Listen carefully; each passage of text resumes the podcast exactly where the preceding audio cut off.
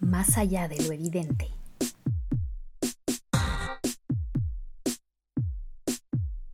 Hola, soy Natalia Ames y este es un nuevo episodio de Más allá de lo evidente, podcast del Comité de Lectura en el que analizamos momentos audiovisuales icónicos que han influido en cómo miramos y entendemos el mundo.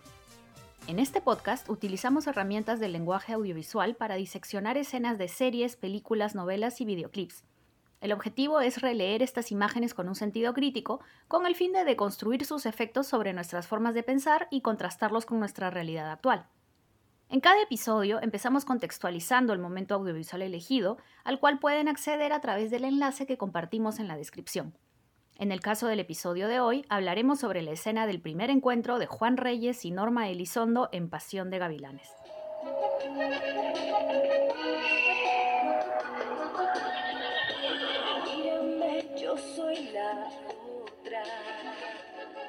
La telenovela colombiana Pasión de Gavilanes, estrenada en 2003, fue realizada por la empresa colombiana RTI Televisión en coproducción con las cadenas televisivas Caracol TV y Telemundo. Escrita por Julio Jiménez y basada en su obra anterior Las Aguas Mansas de 1994, la telenovela cuenta la historia de los hermanos Reyes y las hermanas Elizondo, quienes viven en un entorno rural rodeados de caballos, botas altas y sombreros de vaqueros.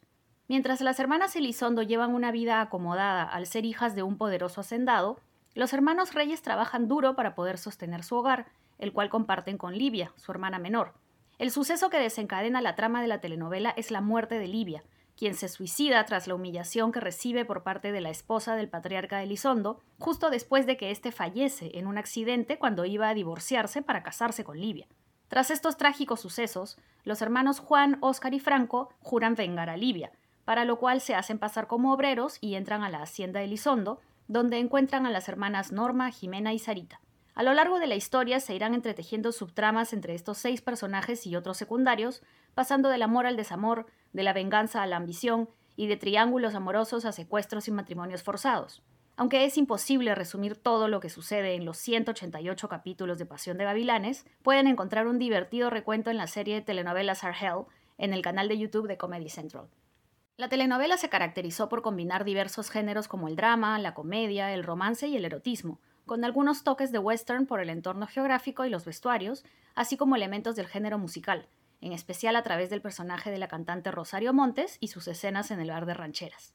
Como es usual en el formato de la telenovela, es recurrente el uso de leitmotivs musicales para ciertos personajes o subtramas, o para reforzar los aires cómicos o de suspenso de algunas escenas. Pasión de Gavilanes, además, resaltó en su momento por brindar una imagen distinta del galán de telenovela. A lo largo de las décadas, los protagonistas masculinos de las novelas latinoamericanas han ido cambiando de acuerdo a los modelos de belleza de cada época. Si bien en ciertos momentos ha primado la idea de virilidad, muchas veces evidenciada en hombres bigotudos de anchas espaldas y pelo en pecho, en otras circunstancias y de acuerdo a los públicos objetivo de cada telenovela, podemos encontrar otras características, como looks más frescos y juveniles, pero siempre contando con actores considerados guapos de acuerdo al contexto específico. Los galanes, además, suelen ser de emociones intensas y muy apasionados, sobre todo al conocer a sus respectivas heroínas, quienes llegan para cambiar el aparente orden o equilibrio en el que se encuentra la vida del galán.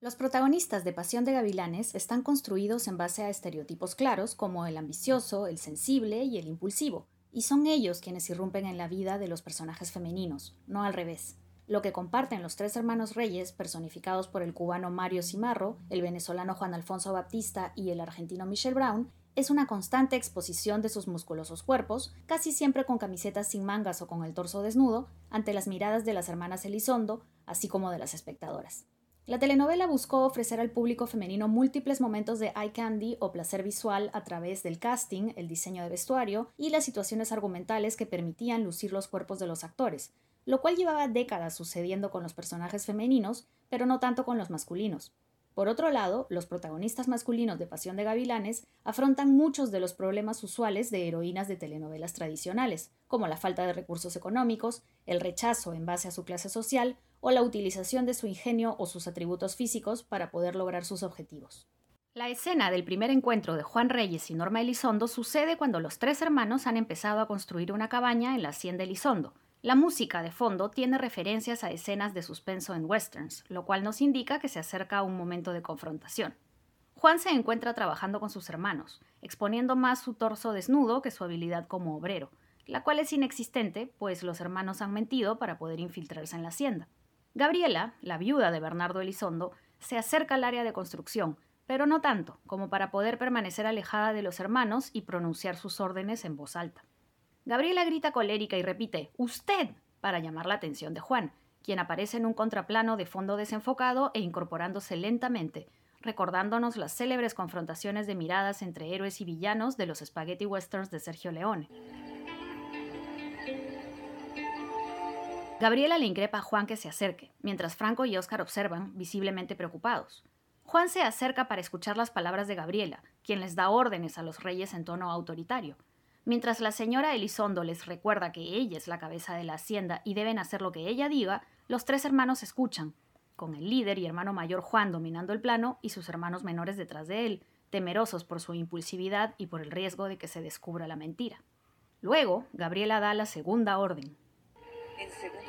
Haga el favor de cubrirse. Este no es un campo nudista, ni mucho menos. Gabriela hace énfasis en que la familia Elizondo es una familia decente que no tiene que soportar sus fachas, con el rostro crispado por el desprecio que le provocan los reyes y en general la gente por debajo de su esfera social.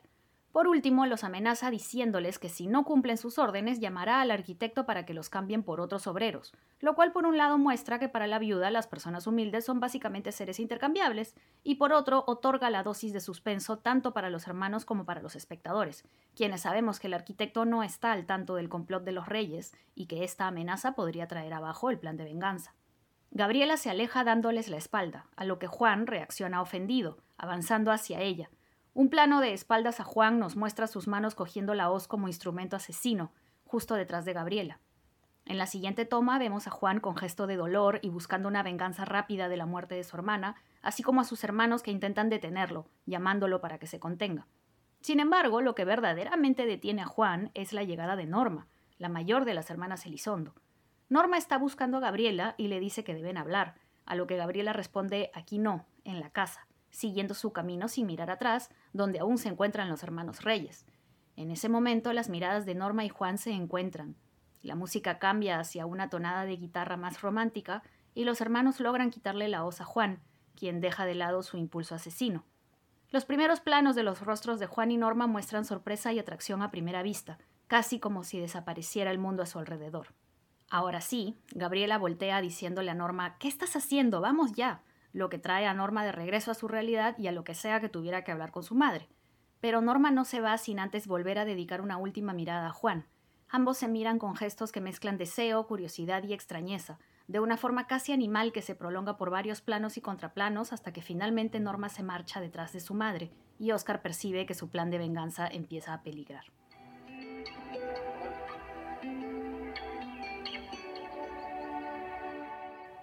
Es así como el amor y la pasión se cruzan en el camino del plan de venganza de los hermanos Reyes, primero con la apasionada relación entre Juan y Norma, y más adelante con el amor entre Jimena y Oscar, y finalmente entre Franco y Sarita. A lo largo de la novela seguirán reforzándose los conflictos y tensiones, originadas por las diferencias sociales entre los protagonistas, así como la clásica idea de que el amor lo puede todo. La virilidad y el atractivo sexual de Juan no solamente causarán el fin del matrimonio de Norma y la superación de su traumática violación, sino también que otros personajes femeninos en la historia se obsesionen con él, como sucede con la villana Dinora.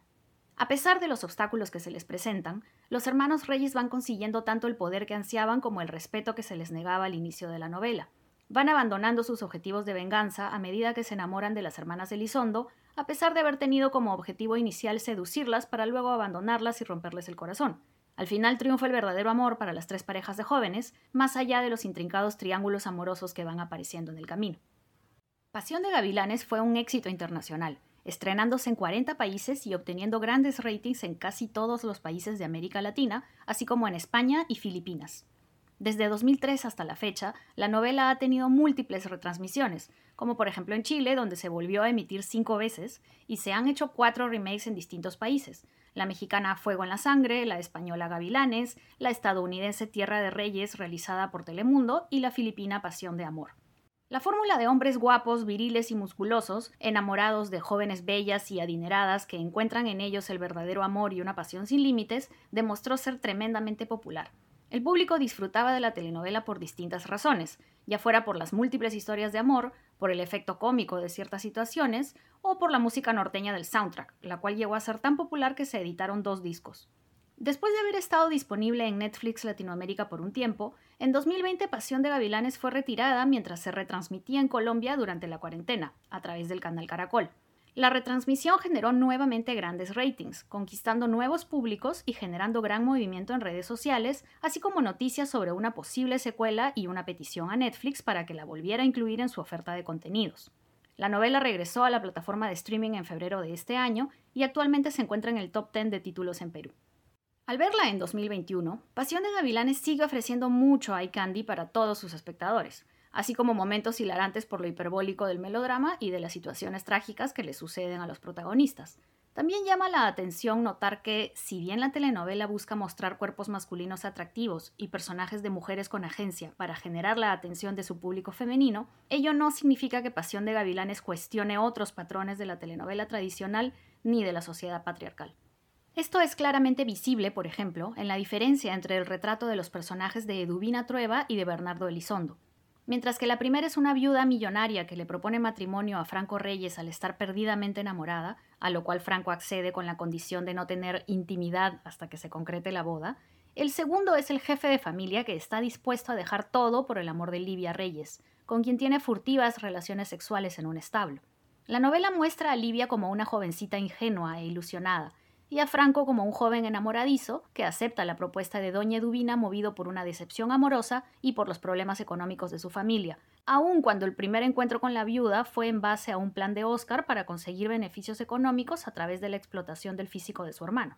En la boda de Franco y Eduvina, la novia celebra que ha podido conseguir al amor de su vida, haciendo énfasis permanentemente en la posición de sumisión de Franco. Haciendo caso omiso a sus problemas de salud y al rechazo de los invitados de la alta sociedad que no asisten a la boda por el escándalo de la diferencia de edad y de clase entre los novios, Eduvina baila y celebra locamente hasta morir de una forma grotesca a ritmo de mariachis, convirtiendo instantáneamente a Franco en un millonario hacendado. En ese sentido, la novela cae en el típico doble estándar social que acepta las relaciones entre un hombre mayor y una mujer menor, pero rechaza y ridiculiza cuando sucede lo inverso.